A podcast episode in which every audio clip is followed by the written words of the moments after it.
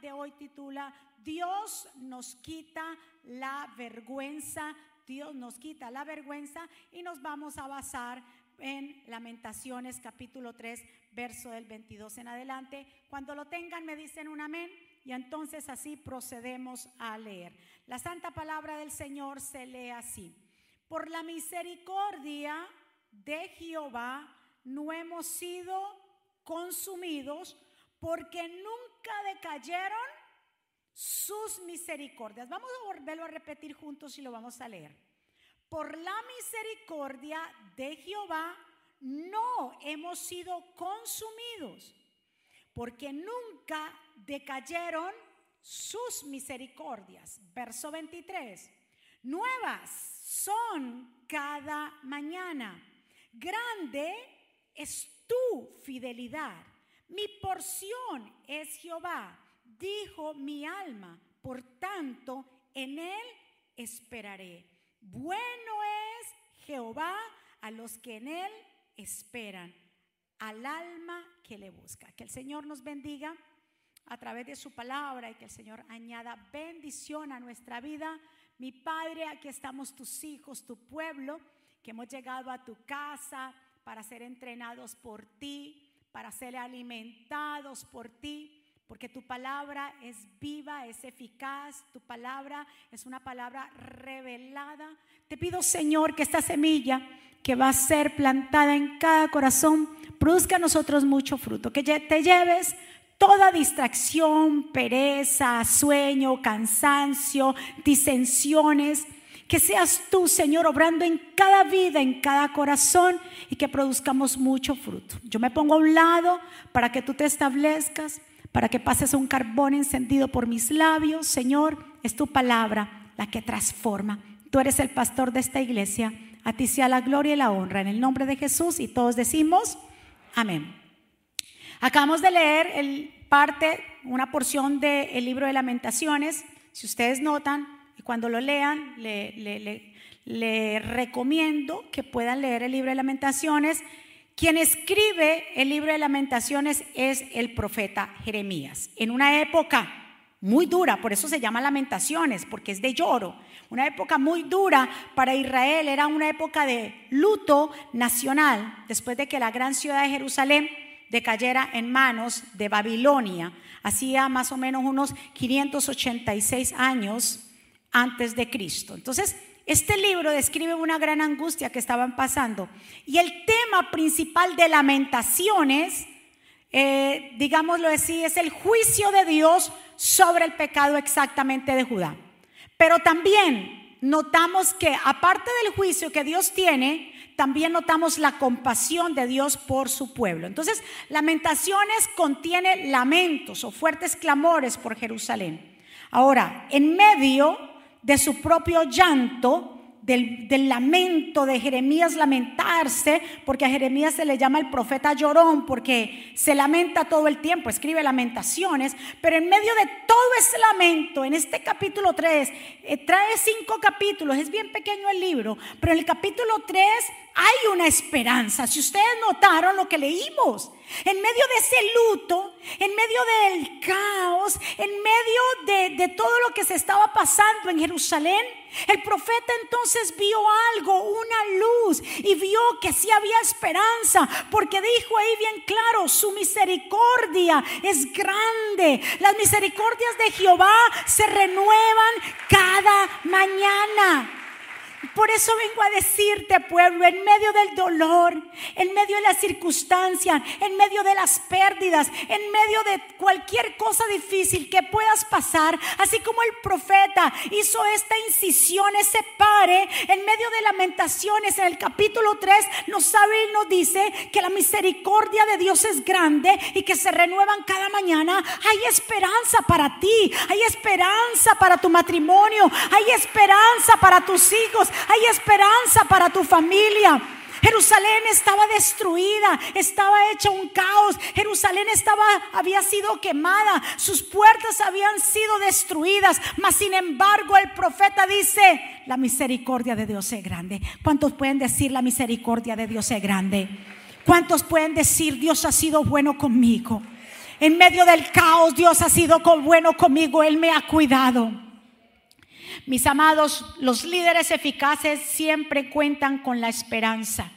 Cuando sabemos que somos líderes dirigidos por Dios, hay una esperanza que nos dice que todo va a estar bien. Misericordia. ¿Cuántos saben qué es la misericordia? Misericordia. La Biblia habla mucho de la misericordia y de la gracia. Parecieran que fueran iguales, misericordia y gracia, pero misericordia y gracia son totalmente dos palabras muy distintas. Me gusta esto que puse aquí. La misericordia, ¿qué es la misericordia? La misericordia es que Dios no nos castigue como lo merecen por nuestros pecados. Esa es la misericordia. Que Dios no nos castigue como lo merecemos por nuestros pecados. Ahora, gracia es que Dios nos bendiga a pesar que no lo merezcamos. ¿Usted escuchó eso? Por eso es la diferencia entre misericordia y gracia. Misericordia es, ¿qué? Que no nos castigue. Esa es la misericordia. ¿Cuántos quieren misericordia? Que aunque somos pecadores, que aunque le fallamos, que aunque somos débiles, por la misericordia de Dios, nosotros no somos destruidos. Esa es la misericordia. Y gracia, y gracia es que Dios nos bendiga a nosotros, ¿verdad que sí? A pesar de que no lo merezcamos. Entonces, ¿cuánto necesitamos aquí gracia y necesitamos misericordia? La, ¿Sabe qué hace la misericordia de Dios en tu vida y en mi vida? La misericordia de Dios es la liberación del juicio. Hay un juicio en contra de ti, de mí. Hay un acta que se nos era contraria. Hay un dictamen de muerte, hay un dictamen de juicio, hay un dictamen de irnos al infierno, pero por la misericordia de Dios, por su amor y su bondad no hemos sido consumidos. ¿Cuánto un aplauso fuerte al Señor? Según el diccionario de la Academia Real, definición de misericordia es compadecerse del mal ajeno, ser benigno, fidelidad, y tiene que ver con la fidelidad. Entonces, tener misericordia implica, mire lo que es esto. Por eso la Biblia nos dice que nosotros también tenemos que ser aprender a ser misericordiosos, porque la misericordia implica amar a la persona con todas sus miserias. Cuando alguien te hace algo a ti, ¿qué es lo que primero la gente hace? Venganza, lo desecha, no les hablar, nos separamos, yo ya pero la misericordia es completamente, por eso Dios es qué? Misericordioso. ¿Qué es la misericordia? Que no somos castigados o consumidos, que aunque nosotros lo merezcamos, pero Dios nos perdona. Qué misericordioso es Dios. Entonces eso es la misericordia, amar a la persona con sus miserias y con todo aquello que nos digna de amor. Y no es tener solamente lástima, esto no se trata de lástima, se trata de amor. Porque cuando hay amor hay perdón y cuando hay perdón hay misericordia. Esto hay que practicarlo. La misericordia es uno de los atributos de Dios, pero también es parte de los frutos del espíritu del cristiano. Vamos a ver cuatro puntos, lo más eh, sencillo que se los pueda dar a ustedes en esta mañana. ¿Qué hace la, ¿Por qué la misericordia es tan importante para nosotros? ¿Qué hace la misericordia en nuestra vida? Lo primero, ¿qué hace la salvación? Dios nos salvó gracias a qué? A su misericordia. ¿Usted sabe por qué usted está hoy aquí y yo estoy aquí hoy? Por la misericordia. ¿Qué es la misericordia? Que nos ha librado del juicio que aunque lo merecíamos, pero Él nos ha perdonado. ¿Sabe por qué hoy podemos estar aquí tranquilos? Por su, siendo nosotros malos pecadores, siendo nosotros tan eh, malagradecidos, con cualquier cosa ya hubiéramos sido destruidos. Pero ¿qué es lo que no, por qué Dios no nos ha destruido y no nos ha mandado para el mismo infierno? Misericordia, por su amor porque Él es bueno. ¿Sabe qué dice Tito, el libro de Tito, capítulo 3, verso 5? Él nos salvó gracias a su, mire lo que dice ahí, Él nos salvó gracias a su misericordia. No por algo que dice ahí, sígame conmigo la lectura, ustedes me van a ayudar. No por algo bueno que hubiéramos hecho? Nos salvó lavándonos. Mire cómo nos salva. Lavándonos, dándonos una nueva, una vida nueva al renovarnos por medio del Espíritu Santo. Dios derramó en abundancia el Espíritu Santo sobre nosotros. Entonces Él nos salvó gracias a qué? Su misericordia. No porque usted y yo hemos hecho algo bueno. Ninguno de nosotros hemos hecho algo bueno. ¿Usted ha hecho algo bueno? No hemos hecho. Entonces yo, déjame ganarme la misericordia de Dios. La misericordia de Dios no se gana. Él no la da por gracia y por favor.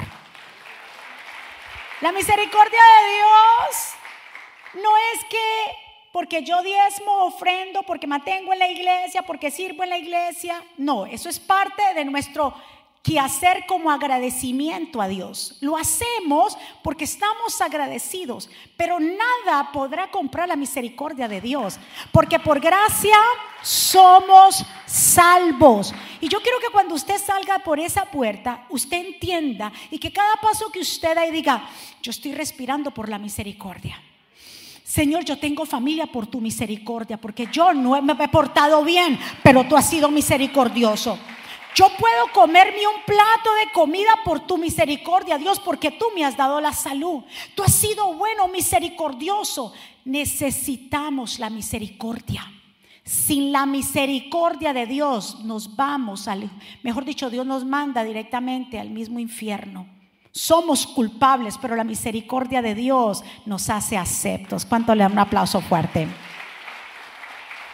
Ahora quiero hacer este énfasis y quiero hacer un paréntesis para no irnos a un extremo, porque es necesario aclarar esto.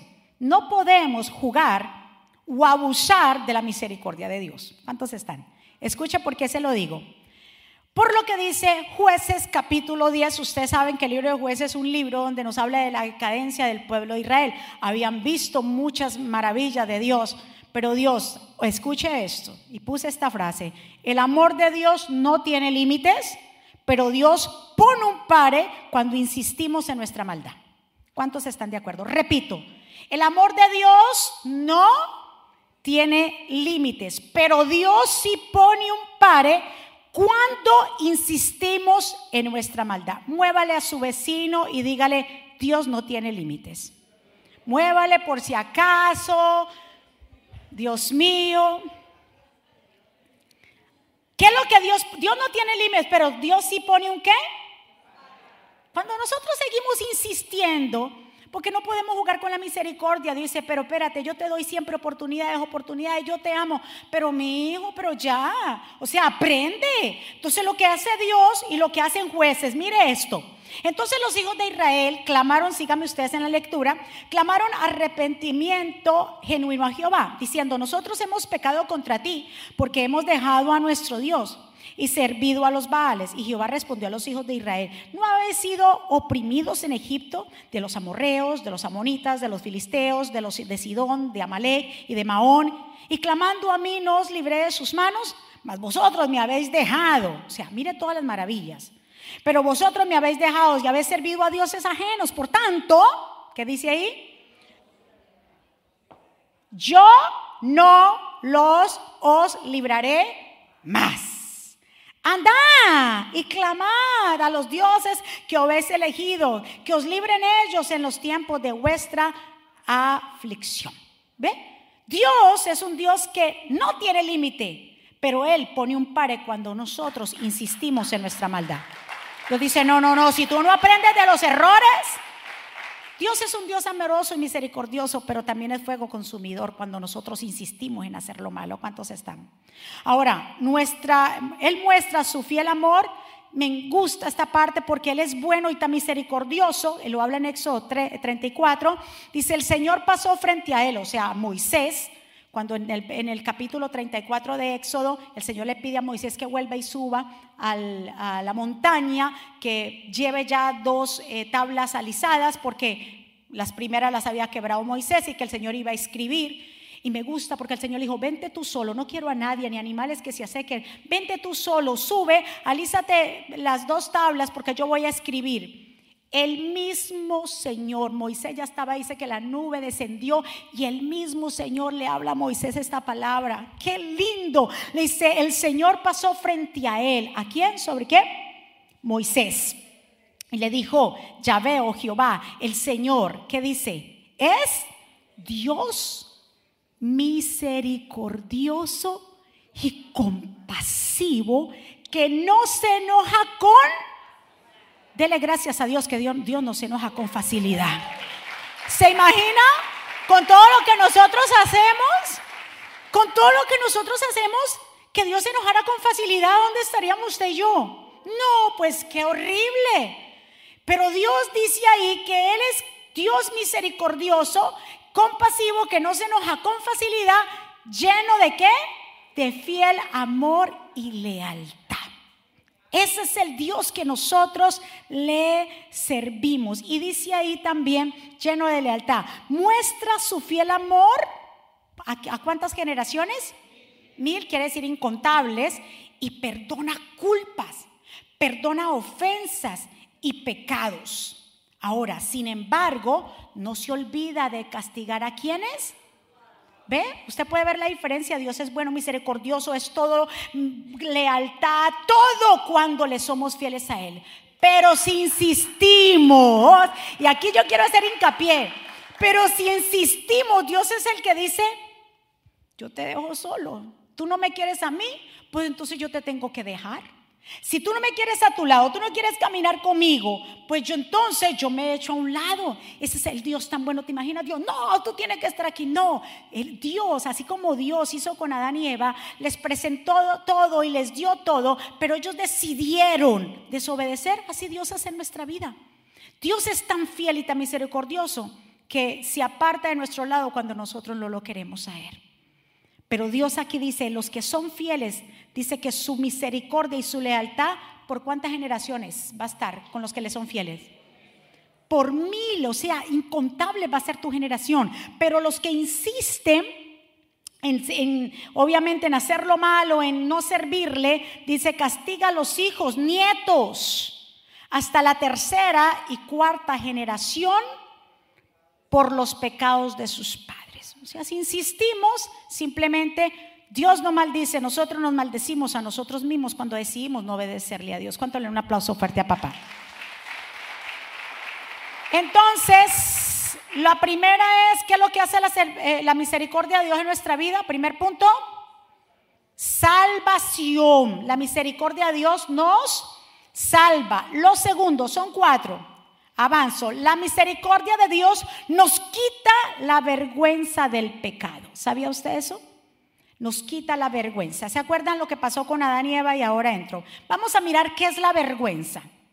La vergüenza, según el diccionario, es sentimiento de pérdida de dignidad causado por una falta cometida. Los sinónimos de vergüenza es deshonra, degradación, mancha y abominación. ¿Qué fue lo que pasó en Génesis capítulo 3? Recuérdese que en el, estudio de las dispensaciones, el estudio de los tiempos, Génesis en los primeros capítulos nos habla de un tiempo de inocencia. Adán y Eva no había entrado el pecado, lo tenían todo, estaba en el huerto de Edén, Dios hablaba con ellos, ellos no tenían necesidad de ponerse ropa porque no había entrado la maldad, ellos andaban, labraban la tierra, no necesitaban nada más sino a Dios. Dios les había dicho, pueden comer de todo árbol del fruto, lo único que no pueden tocar, ahí vemos la misericordia de Dios. Lo único que no pueden tocar es este árbol. Le dejó solamente una instrucción, de no tocarlo. Y vemos acá que ellos insistieron en la maldad. Entonces, cuando tomaron aquel fruto que era prohibido, dice que ellos fueron abiertos los ojos y ambos conocieron que estaban qué? Qué vergüenza. Mira lo que hace el pecado. El pecado que hace nos avergüenza nos pone, nos expone, nos quita la cobertura. Dice, ahí se dieron cuenta que estaban desnudos, entonces cogieron ellos mismos, cosieron hojas de higuera y se hicieron delantales. Y vemos en el verso 10 que Dios les pregunta, ¿qué les pasó? ¿Por qué están escondidos? Y él respondió, oí tu voz en el huerto y tuve qué? Miedo, o sea, vergüenza, porque estaba desnudo y me escondí. Por eso la misericordia de Dios, su gran misericordia nos quita la vergüenza del pecado. ¿Cuánto pecado hemos hecho nosotros? En nuestra juventud, en nuestro caminar, cuántas cosas vergonzosas hemos hecho, pero la misericordia de Dios nos quita esa vergüenza y por eso podemos adorarle como al Rey de Reyes, Señor de Señores, por eso podemos adorarle sin que nadie nos juzgue, por eso podemos adorarle verdaderamente con el corazón dispuesto sin culpabilizarnos, porque eso es lo que hace que la misericordia. No podés tocar, no podés comer, ninguna de las dos, ni tocarlo ni comer podían del fruto, pero ellos insistieron completamente desobedecer a Dios, ni tocarlo ni comerlo, las dos cosas. Pero déjame decirte verso 21, y Jehová Dios hizo al hombre y a su mujer túnicas de piel y lo vistió. Wow. Escuchen esto, aquí hago un pare. ¿Cómo estaban Adán y Eva? ¿Por qué se escondieron? Tenían, ¿qué es lo que hace el pecado en nuestra vida? Nos avergüenza. Sí, nos aleja de Dios, pero nos da vergüenza. Y la vergüenza nos aleja de Dios, porque decimos, yo tan pecador, me siento vergonzoso y por eso se escondieron. Óigame, Dios no tenía que vestirlos. Esa es misericordia. Dios no tenía que vestirlos, pero Dios los vistió. Dios mató un animal. Escúcheme, pueblo, yo quiero que usted por favor entienda este principio. Él tuvo el mismo Dios, no tenía que hacerlo. ¿Quién fue que falló? El hombre. Entonces el hombre, aunque ellos se vistieron con hojas, el Señor le dijo, ese traje no es el que va. Yo te voy a hacer un mejor traje. Mató un animal y lo vistió con esa piel de animal. Déjame decirte que el Señor es el primer diseñador mejor del mundo que está en la Biblia. El mejor diseñador de cualquier ropa de marca que usted pueda encontrar en esta época, el mejor diseñador se llama Jehová de los ejércitos. Le diseñó su capita, le diseñó a, a Eva su cuestión, aquí su taparrabo y todo eso. Nos dicen en mi país así, los, los, indios usaban taparrabos, que no es una palabra vulgar, está en el diccionario, que los indios usaban una cuestión acá que se le llamaba taparrabos para taparse y, andar en, la selva. Dios hizo un diseño espectacular para Adán y Eva, porque Dios es experto, Dios no, no se le escapa nada, Él todo lo que hace es bueno, por eso es misericordioso, no tenía que haberlos vestido. Pero ¿qué hace la misericordia? Ellos se sentían desnudos, ellos se sentían con vergüenza, mas Dios los vistió.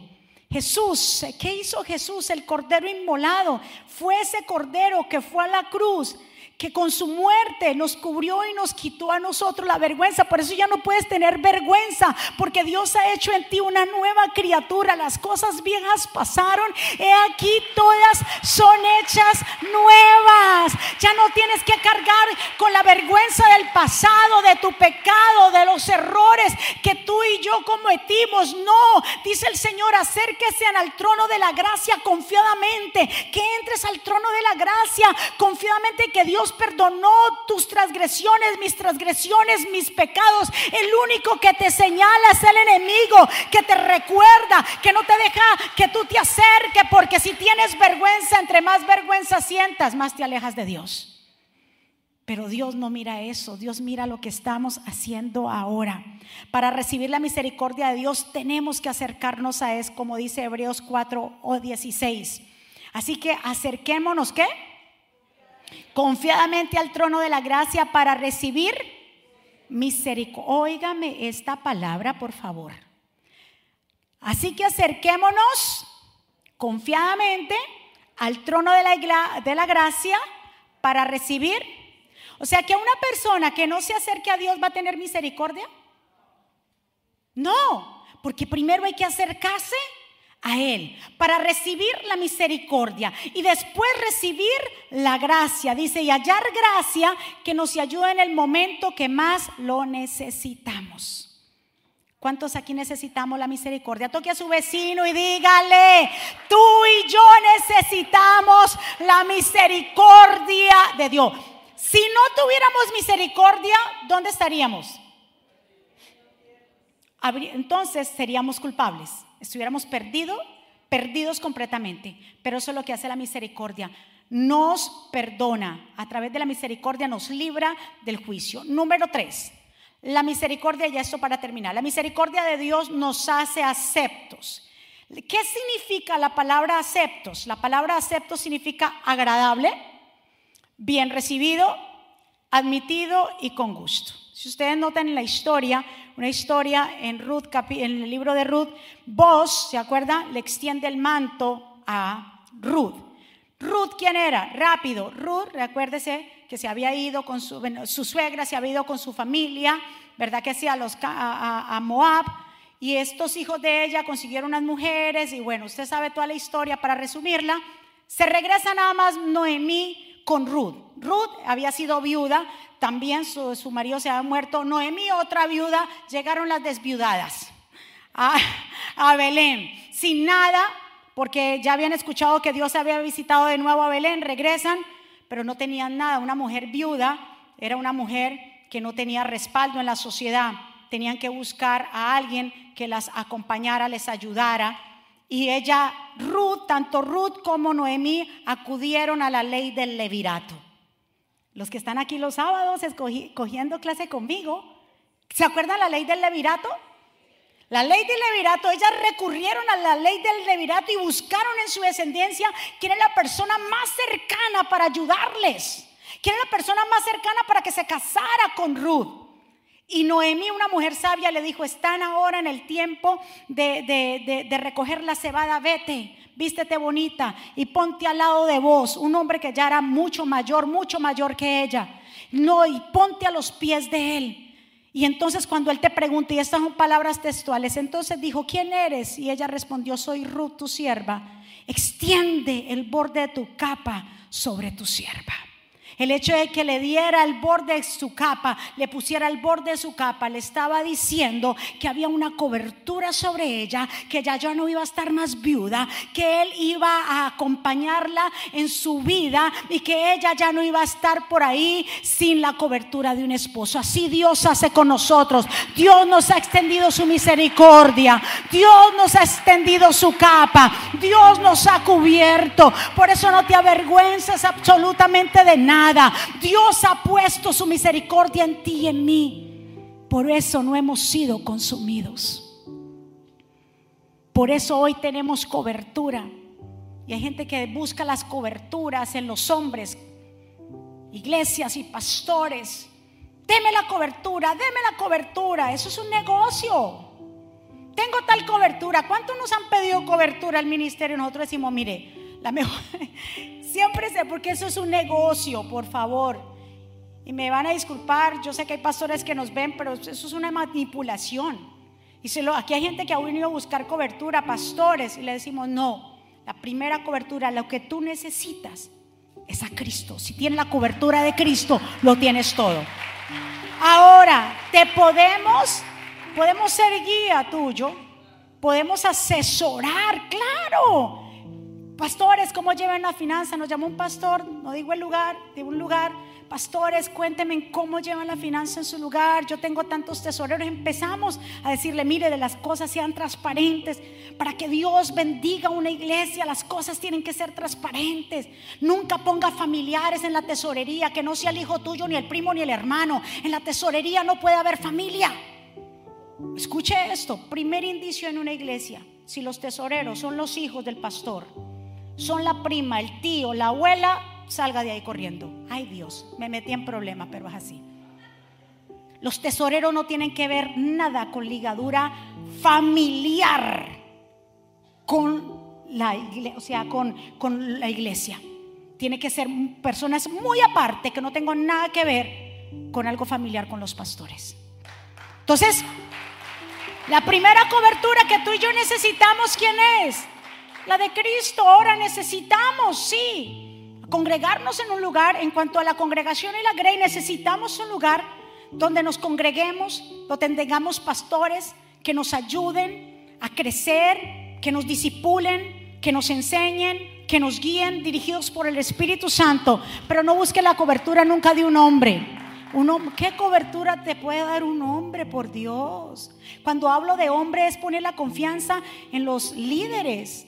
Ponga su confianza en Dios, que de, ahí es que viene tu cobertura. De Él es que nosotros tenemos que buscar.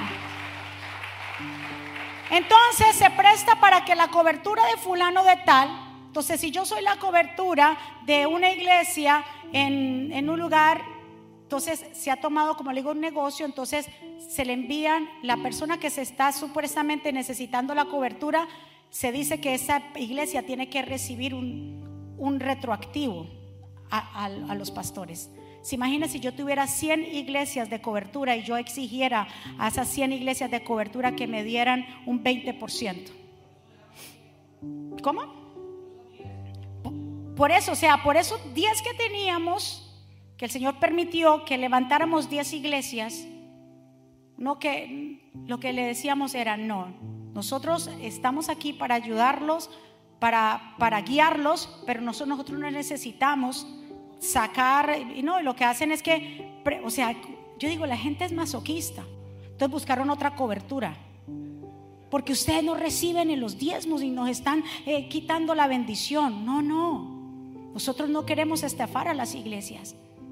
Lo que debemos hacer es guiar a las personas. Ahora, lo que te saca tu corazón y, y una ofrenda voluntaria, claro, pero no una exigencia. No busque la cobertura de los hombres. Pues cuando tú buscas las coberturas de los hombres y si hombre te falla, ay papá, ahí viene el decaimiento de la gente. Yo que confié tanto en esa mujer, yo tanto que confié en ese hombre y mira cómo me pagó. Porque estamos puestos los ojos puestos en los hombres. Qué pena. Nuestra mirada, como dice el apóstol, nuestra mirada debe estar puesta en el autor y consumador de nuestra fe. Ay Dios, número cuatro. Por la misericordia de Dios, por la misericordia de Dios somos llamados a su presencia y restituidos. ¿Cuántos aquí se conocen la historia de Mefibosé? Mefibosé era hijo de Jonathan y Jonathan era hijo del primer rey de Israel, Saúl. Y cuando los filisteos hicieron guerra, la última guerra que tuvieron, contra los filisteos e Israel, pues Israel perdió. Y en esa batalla murió el primer rey de Israel, Saúl, y murió Jonathan en esa, en esa última batalla. Y cuando dieron aviso, llegó un vocero diciendo al campamento de Israel que habían perdido. Jonathan tenía un hijo que tenía otro nombre al principio. No voy a sobreabundar en eso porque quiero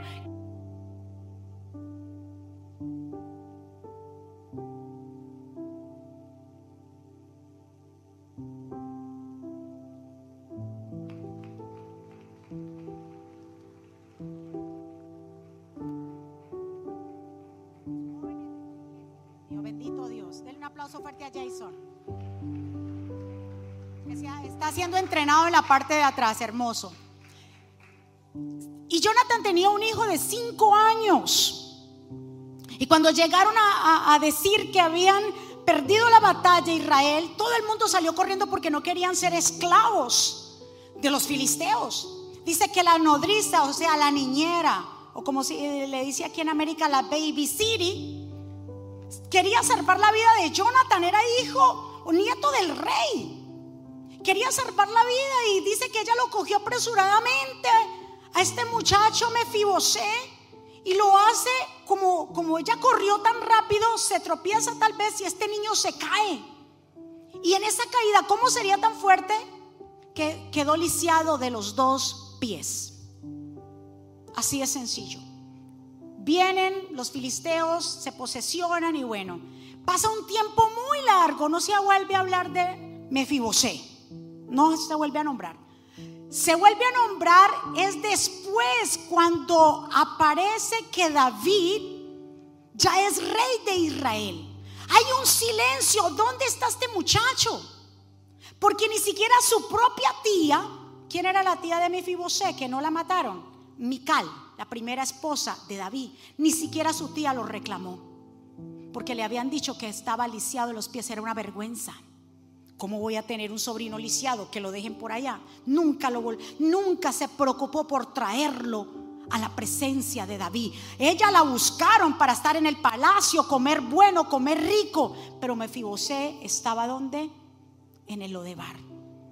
David, aunque pareciera que la gente se había olvidado de Mefibosé, Dios no se olvidó de él. Aunque parecieran, aunque pareciera que se han olvidado de ti, Dios nunca se olvida de ti. Esa es la misión.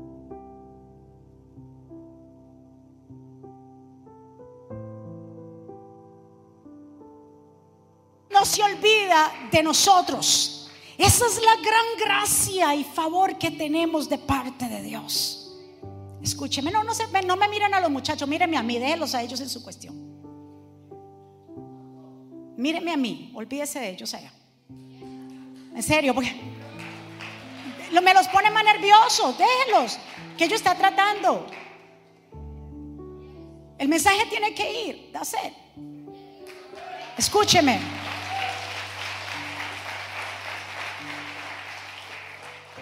Dios no se olvidó. Diga conmigo, Dios no se olvida de mí.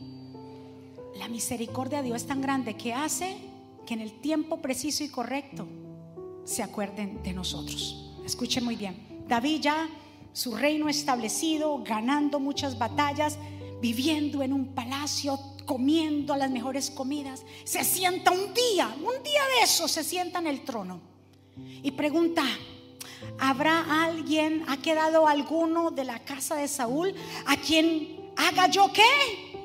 Hoy Dios, Dios, ¿habrá alguien quedado en la casa de Saúl, a quien yo haga misericordia por amor a Jonatán, ¿habrá alguien quedado?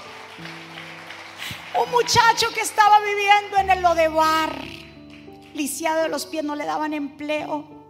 Lodebar significa lo, no, debar sin palabra, un lugar sin palabra donde la tierra era árida, donde se pasaba hambre, vergüenza, donde había pobreza. El hijo del rey, digámoslo así, del nieto del rey, hijo de la casa real, príncipe, ¿dónde estaba viviendo? En un lugar oscuro, olvidado. Nosotros por un tiempo fuimos Mefibosé. Estábamos lisiados. Estábamos fuera de la casa del palacio. Nunca buscamos ayuda. Él nunca buscó ayuda hasta que David se acordó. David es el tipo de Jesús. David es tipo de Jesús que nos manda a traer. Dice que había un siervo llamado Siba y dice, sí, hay uno en la casa de la casa de Saúl que todavía aún vive. Se llama Mefibosé. Está en el Lodebar. Está olvidado. Está ahí. Y David dice, entonces, rey le preguntó, ¿dónde está? Y dice, en, donde, la casa de Maquir, hijo de Miel, en el Lodebar. En ese lugar tan desastroso, oscuro, sin palabra, lleno de muerte. Y David entonces lo manda a traer. Escuche muy bien. Y Mefibosé, hablamos, eh, después les cuento esa parte de que él tenía un hijo, pero el nombre Mefibosé significa vergüenza. ¿Qué Dios hace con nuestra vida? ¿Qué Dios hace en nuestra vida? Nos quita la vergüenza. Entonces dice que mandaron a traer a Mefibosé y vino Mefibosé, hijo de Jonatán, hijo de Saúl, a David y se postró sobre su rostro e hizo reverencia. Y dijo David, Mefibosé. Y él respondió, Edme aquí, siervo, mi siervo. Y le dijo David, no tengas temor, porque yo la verdad haré contigo qué. Volvemos y retomamos la palabra misericordia. Todos necesitamos la misericordia.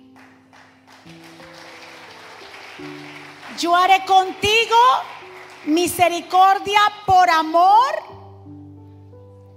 de Jonathan tu padre y te devolveré. Mire lo que hace la misericordia.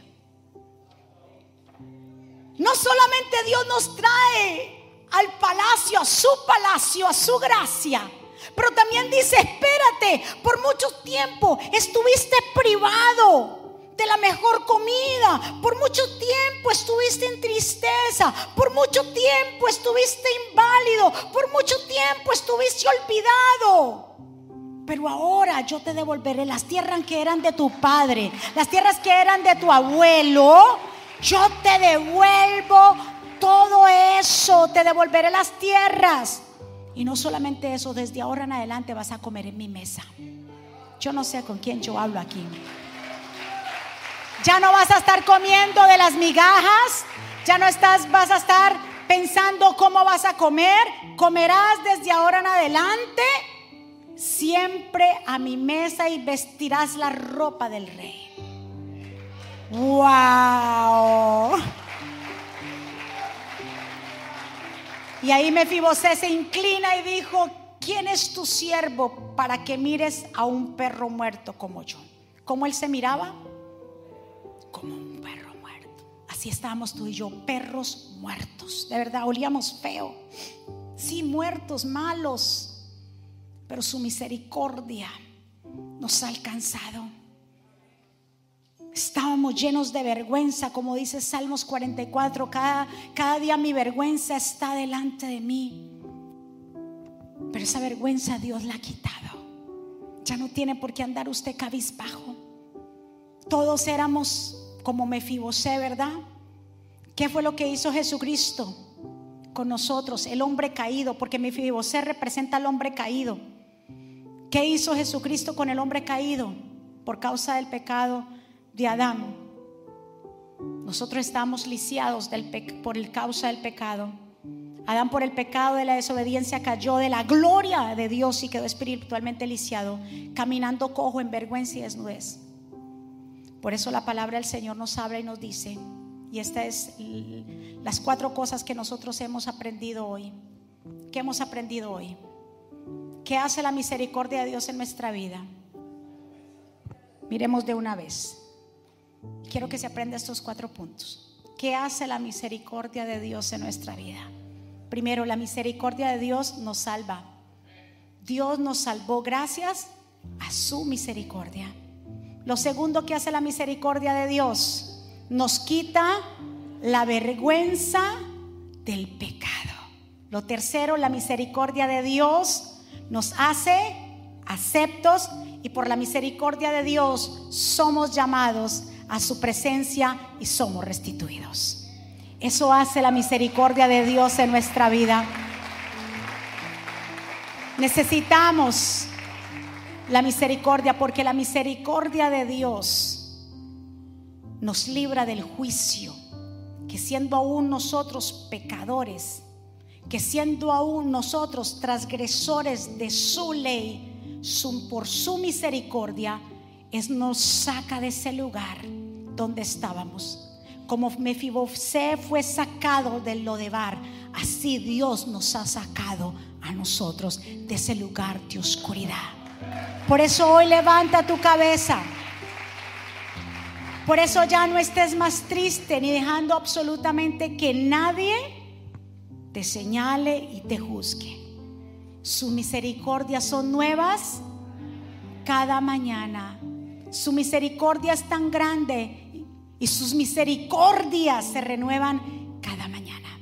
Porque Dios ha sido bueno. Dios vistió a Adán y Eva por su misericordia. Jesús fue a la cruz y nos dio una vestidura espiritual nueva, porque nuestros vestidos estaban hechos trapos. Veníamos malolientes del pecado y de la inmundicia, pero Dios cambió nuestras vestiduras por vestiduras de amor, de paciencia y de santidad. Ya no te acuses más. No permitas que el enemigo te acuse. Levanta hoy tu cabeza, comienza a caminar y di, es que Dios ha quitado mi vergüenza. Dios ha sido bueno conmigo. Su misericordia. Incluso dice ahí, si volvemos al primer versículo de lamentaciones, si usted analiza lo que dice Jeremías en un tiempo tan horriblemente de caos, que dice que por la misericordia de Jehová no hemos sido consumidos porque nunca decayeron sus, o sea, la misericordia de Dios es una, pero cada día esa misericordia se multiplica. Y todos los días es algo nuevo, o sea que Dios no se acuerda de tu pasado. Diga conmigo, Dios no se acuerda. O sea, lo que hiciste ayer, lo que pasaste ayer, la piedra que sufriste, la rabia que dijiste, lo que Dios dice, no, espérate. Eso pasó ayer, yo te renuevo. Yo renuevo todo en tu vida. Mi, misericordia es tan grande contigo que yo no me acuerdo lo que hiciste ayer. Hoy es un nuevo día y yo me acuerdo lo que tú estás haciendo a hoy, ahora. Porque su misericordia que nunca decae. Póngase de pie en esta mañana. Diga conmigo, su misericordia nunca decae. Por favor, váyase hoy, cada paso que usted dé, usted diga, su misericordia está conmigo, su misericordia. Dios ha sido bueno, su misericordia me acompaña, por su misericordia yo no he sido consumido, por su misericordia Dios me tiene aquí parado, porque todavía tengo mucho por hacer. ¿Cuántos están de acuerdo? Levante su mano hacia el cielo. Padre, en el nombre de Jesús, Señor, oramos por tu pueblo, para que tu voluntad se haga Señor, oramos por sus corazones, por las vidas que hoy han estado aquí. Te pido por ellas, que tú las guardes, las proteja, las bendiga, las cubra. Gracias Espíritu Santo, por tu amor, por tu misericordia y por tu bondad. Gracias por lo que estás haciendo en nuestra vida, por tu misericordia. Porque Señor, tú has sido bueno. Porque por la misericordia de Dios, como dice Jeremías 33, yo les daré salud y los curaré y los sanaré y haré que disfruten abundante paz y seguridad. Por su misericordia, Dios va a sanar. Por su misericordia, Dios va a traer a tus hijos. Por su misericordia, Dios se acordará de ti. No es lo bueno que tú seas, no es tanto porque tú te ganes, no nos podemos ganar absolutamente nada. Él, por su misericordia y su bondad, algo inmerecido que tú y yo no merecemos. ¿Cómo no adorarle y cómo no entregarle aún más? Voluntariamente. Por eso hemos dicho que Dios no es religión. Las religiones imponen y quieren atraer a la gente en base a su imposición. Dios no es religión e imposición. Dios te dice, este es el camino que debes tomar porque te conviene. Pero si coges este camino te va a ir difícil. Tú eliges. Dios nos hace elegir. Somos nosotros los que elegimos. Padre, gracias por este tiempo maravilloso. Sellamos cada palabra en cada corazón. Que produzca en nosotros mucho fruto. Que tu pueblo camine en fe y se acuerde de tu misericordia. Porque tú nos darás salud y nos sanará y nos hará que disfrutemos de paz y seguridad. Gracias Espíritu Santo. Si hay alguien aquí o alguien allá que desea abrir el corazón a Jesús, que quiere hacer una oración de fe, le invitamos que ahí donde usted está, repita conmigo esta oración. Señor Jesús, yo te doy gracias por mi vida, yo te pido perdón por mis pecados, yo te recibo como mi Señor y suficiente Salvador. Perdóname Señor, ayúdame Dirige mi vida, te entrego mi corazón, te entrego todo a ti, Señor, para que se haga tu voluntad. Me reconcilio contigo, perdóname, porque no muchas veces he estado en ese bar, pero hoy tú me mandas a traer de nuevo a la mesa, a sentarme contigo, a esa cena por tu misericordia. Tú, Señor, me has puesto ese manto de misericordia para ser aceptos en ti. Gracias, Padre por haberme salvado y escribe mi nombre en el libro de la vida en el nombre poderoso de Jesús. Denle un aplauso fuerte al Señor. ¿Quién vive? Y a su nombre. ¿Cómo está el pueblo de Dios? Revestidos. ¿Cuántos reciben esa palabra de hoy en día? Diga por su misericordia, no he sido consumido. Recuérdese eso, pero tampoco podemos jugar con la misericordia de Dios. Dios no tiene límites, pero Él vez pone un pare cuando decidimos nosotros o insistimos en el pecado. Así que nos vamos. Muchísimas gracias a todos ustedes por estar aquí, a las personas que se conectan en diferentes lugares. Levantemos nuestras manos al cielo. Padre, gracias por este tiempo maravilloso. Gracias por permitirnos llegar a tu casa. Gracias por tu amor y por tu misericordia. Sellamos esta palabra en cada corazón y que producirá en nosotros mucho fruto. Pueblo del Señor, que Jehová te bendiga y te guarde. Que Jehová haga resplandecer su rostro sobre ti, tenga de ti misericordia. Que Jehová alce sobre ti su rostro y ponga en ti paz. Y termino con estas palabras. Vivan en gozo, sigan creciendo hasta alcanzar la madurez. Anímense los unos a los otros. Vivan en paz y armonía. Entonces el Dios de amor y paz estará con ustedes. Que la gracia del Señor Jesucristo, el amor de Dios y la comunión con el Espíritu Santo sea con todos ustedes. Dios me los bendiga, Dios me los guarde. Saludos los unos a los otros. Les amamos. Gracias, bendiciones.